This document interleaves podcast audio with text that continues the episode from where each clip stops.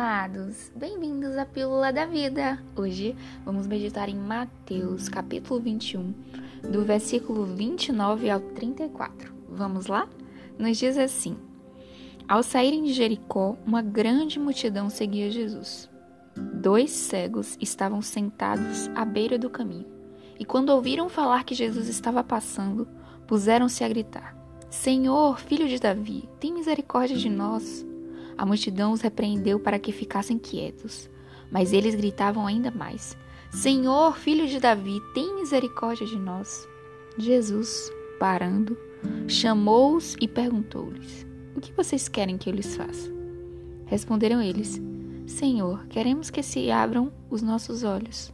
Jesus teve compaixão deles e tocou nos olhos deles.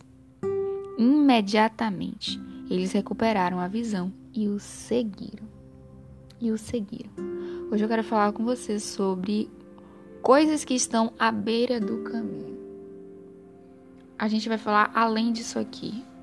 Eu não vou falar sobre a, as pessoas, porque tem várias, várias interpretações. A palavra é viva, mas hoje eu quero falar sobre você. Muitas vezes nós estamos no caminho nós estamos buscando a Deus, nós temos sede de palavra, nós queremos conhecer mais. Talvez você não conhece muito, mas tem despertado no seu coração o desejo de aprender mais sobre Jesus. Ou você caminha há muitos anos, mas continua com sede, porque nós precisamos ter sede da palavra, precisamos ter sede de Deus, porque sempre tem mais. Ele sempre vai nos conceder águas mais profundas, desde que nós acessemos, desde que venha, você venha querer acessar mais de Deus. Só que muitas vezes tem áreas das nossas vidas que estão à beira do caminho. Área das nossas vidas em que nós não entregamos a Deus. Nós não tiramos debaixo do tapete. Elas estão à beira do caminho, como aqueles cegos. E às vezes, você até vai e começa a falar com o Senhor. Senhor, tem misericórdia de mim, isso aqui. Eu preciso tratar isso aqui. Só que se você reparar, os cegos tiveram que gritar duas vezes. Eles gritaram a primeira, mas a multidão os repreendia para que eles ficassem quietos e eles não continuassem pedindo ao Senhor misericórdia. Qual tem sido a multidão na sua vida que tem impedido você de continuar pedindo ao Senhor para que luz seja jogada naquela área da tua vida que não encontrou Jesus ainda?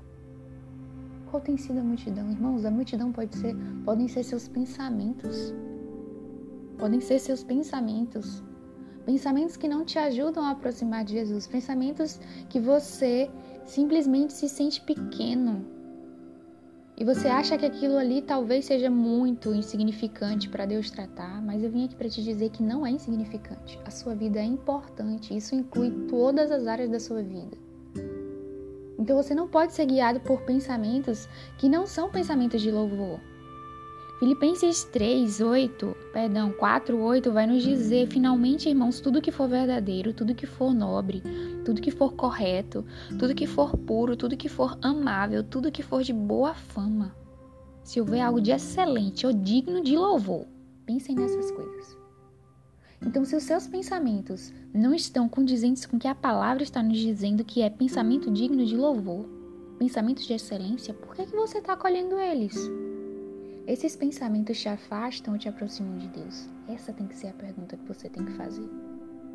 E você não pode parar de pedir ao Senhor misericórdia, porque a multidão está te repreendendo, a multidão está dizendo para você ficar quieta.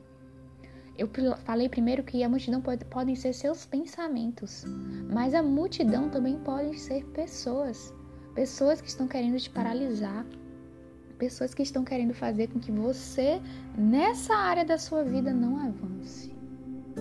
Eu não sei qual é a área da sua vida. Pode ser emocional, pode ser profissional, pode ser estudantil, pode ser um relacionamento que você tem, pode ser algo que você deseja fazer, um lugar que você deseja viajar, pode ser uma cura física.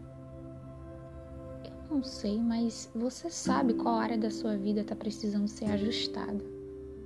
Qual área da sua vida você está precisando clamar por misericórdia do Senhor.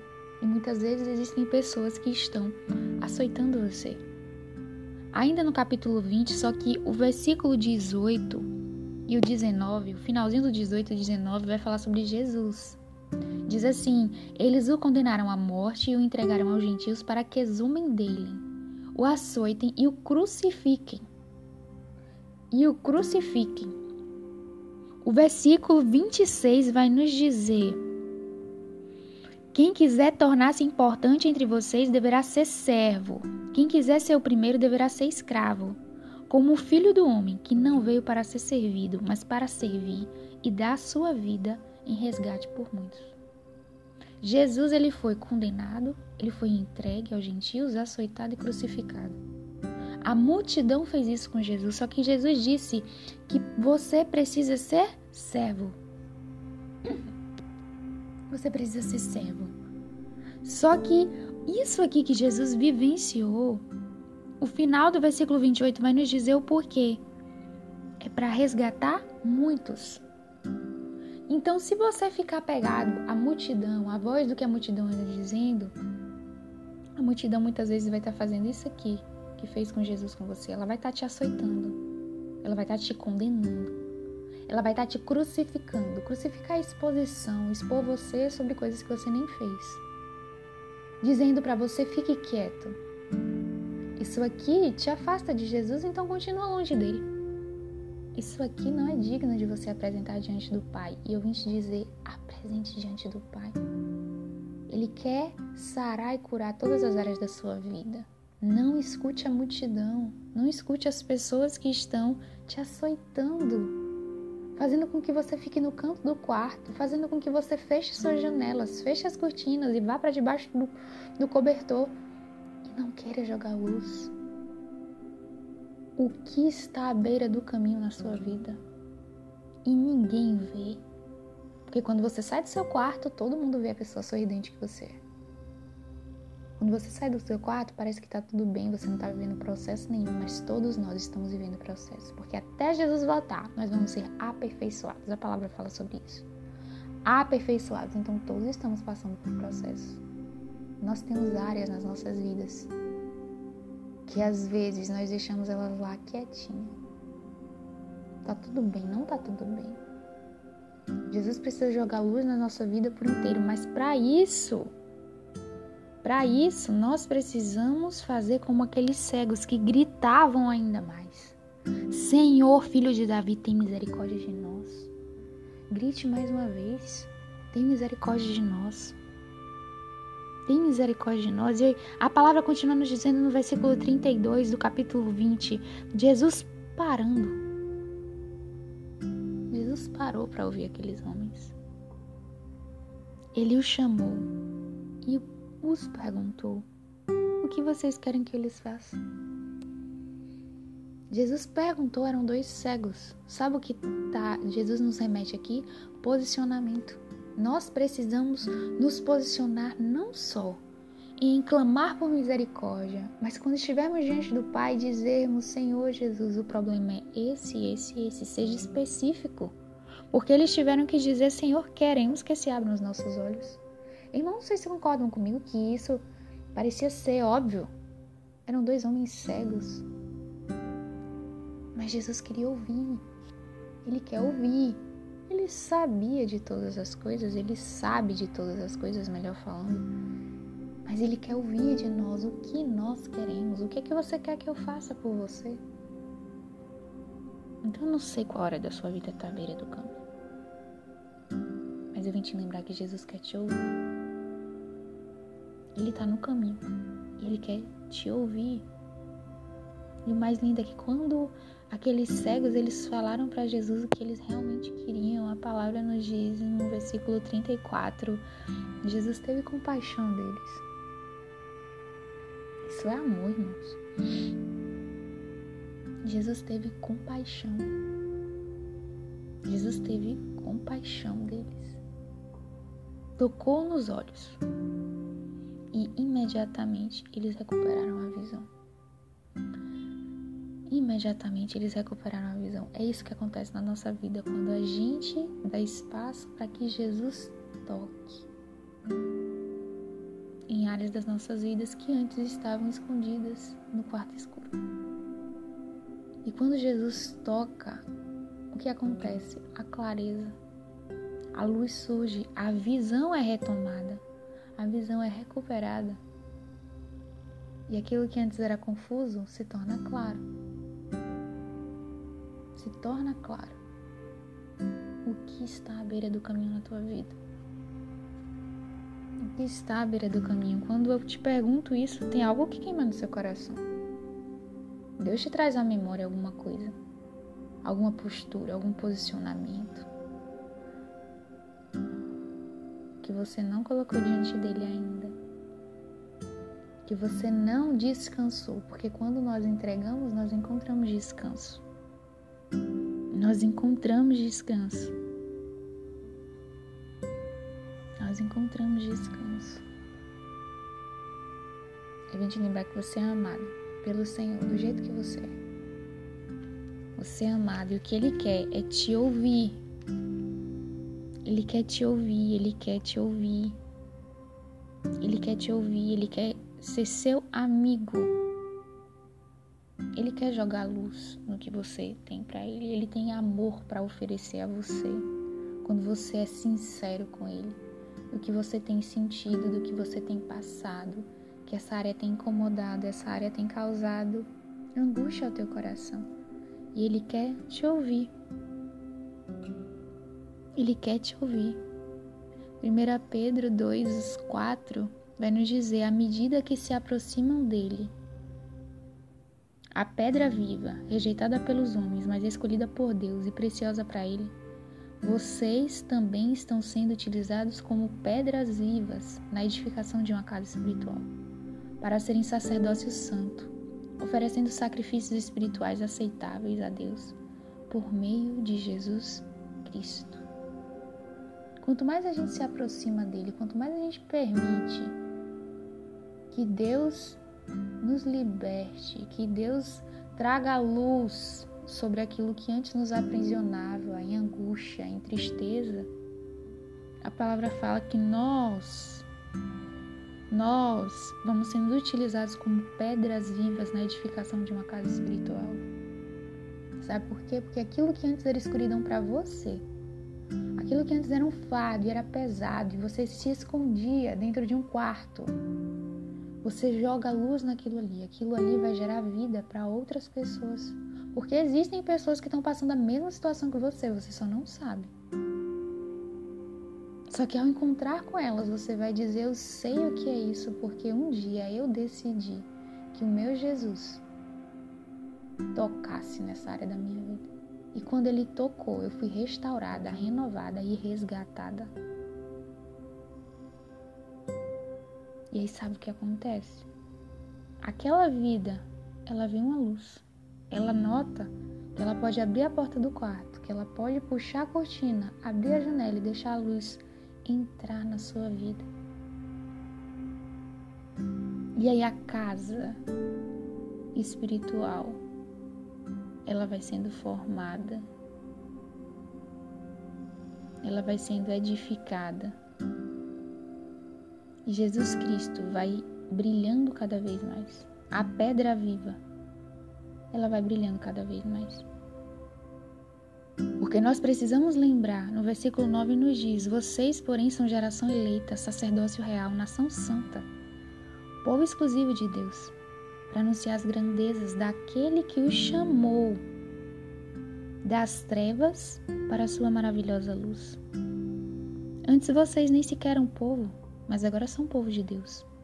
Não haviam recebido misericórdia, mas agora receberam. Você entende? que quando nós já chegamos a Jesus, aqueles dois cegos, eles estavam gritando: Jesus, tem misericórdia de nós. Eles receberam misericórdia. Eles receberam misericórdia. E tudo isso que a gente vivencia, o versículo nos diz, é para anunciar a grandeza daquele que o chamou das trevas para a sua maravilhosa luz. Nos chamou O mais lindo é que lá no final vai dizer que aqueles cegos, eles eles tiveram a sua visão restaurada e seguiram a Jesus. Eles não tiveram a visão restaurada e foram embora e foram continuar suas vidas, não, eles seguiram Jesus. Eles seguiram Jesus. Porque eles compreenderam que eles saíram de um lugar de trevas e foram para a maravilhosa luz. E não podia parar aí. Eles precisavam anunciar as grandezas que eles tinham vivenciado, porque eles entenderam que eles, eles faziam parte de algo muito maior. De algo muito maior. De algo muito maior. Faziam parte de uma família. E eles precisavam caminhar com Jesus. E assim eles saíram anunciando as grandezas do Pai, porque eles compreenderam que eles eram povo de Deus. Porque eles compreenderam que antes eles não tinham misericórdia, mas as misericórdias do Senhor alcançaram as suas vidas. Então, quando eu pergunto para você o que tem à beira do caminho na sua vida, é para que você deixe que a maravilhosa luz encontre você. Encontre essa área da sua vida, porque a palavra nos diz que Jesus é o caminho, a verdade e a vida. Se você tira algo que está à beira e coloca no caminho, a verdade vai ser revelada sobre aquilo ali. A vida será encontrada. E quando isso acontecer, você receberá misericórdia ao ponto de anunciar a grandeza do Senhor sobre a sua vida. Entende? Você é curado, só que você é curado para curar. Você é restaurado para restaurar. Assim como aqueles cegos, eles eles tiveram a sua visão restaurada e seguiram Jesus, nós vamos ter aquela área da nossa vida que antes estava à beira, mas agora vai ser alinhada ao caminho vai fazer com que vidas encontrem Jesus. Vai fazer com que vidas sejam resgatadas das trevas e sejam levadas para a maravilhosa luz. Vai fazer com que áreas das nossas vidas que precisam ser aperfeiçoadas, como Pedro fala, à medida que se aproximam dele, a área das nossas vidas que precisam ser aperfeiçoadas, elas vão ser. Elas vão ser aperfeiçoadas. E aí nós vamos caminhar cada vez mais próximos de Deus, cada vez mais próximos da pedra viva. E vamos ser utilizadas como pedras vivas. Por quê? Porque quando nós aproximamos de Jesus, nós nos tornamos mais parecidos com Ele. Pedro nos fala: à medida que se aproximam dele, a pedra viva, vocês também estão sendo utilizadas como pedra viva como pedras vivas na edificação de uma casa espiritual. Entende? Então eu declaro hoje na sua vida o que estiver à beira do caminho, que você leve para o caminho, porque Jesus quer te ouvir. Ele quer escutar especificamente o que você tem para dizer para Ele.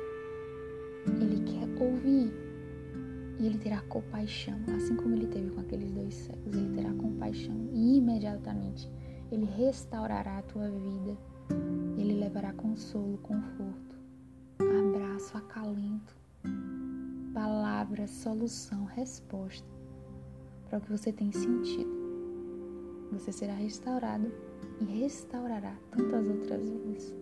E restaurará tantas outras vidas. Aleluia! Louvado seja o nome de Jesus. Louvado seja o nome de Jesus.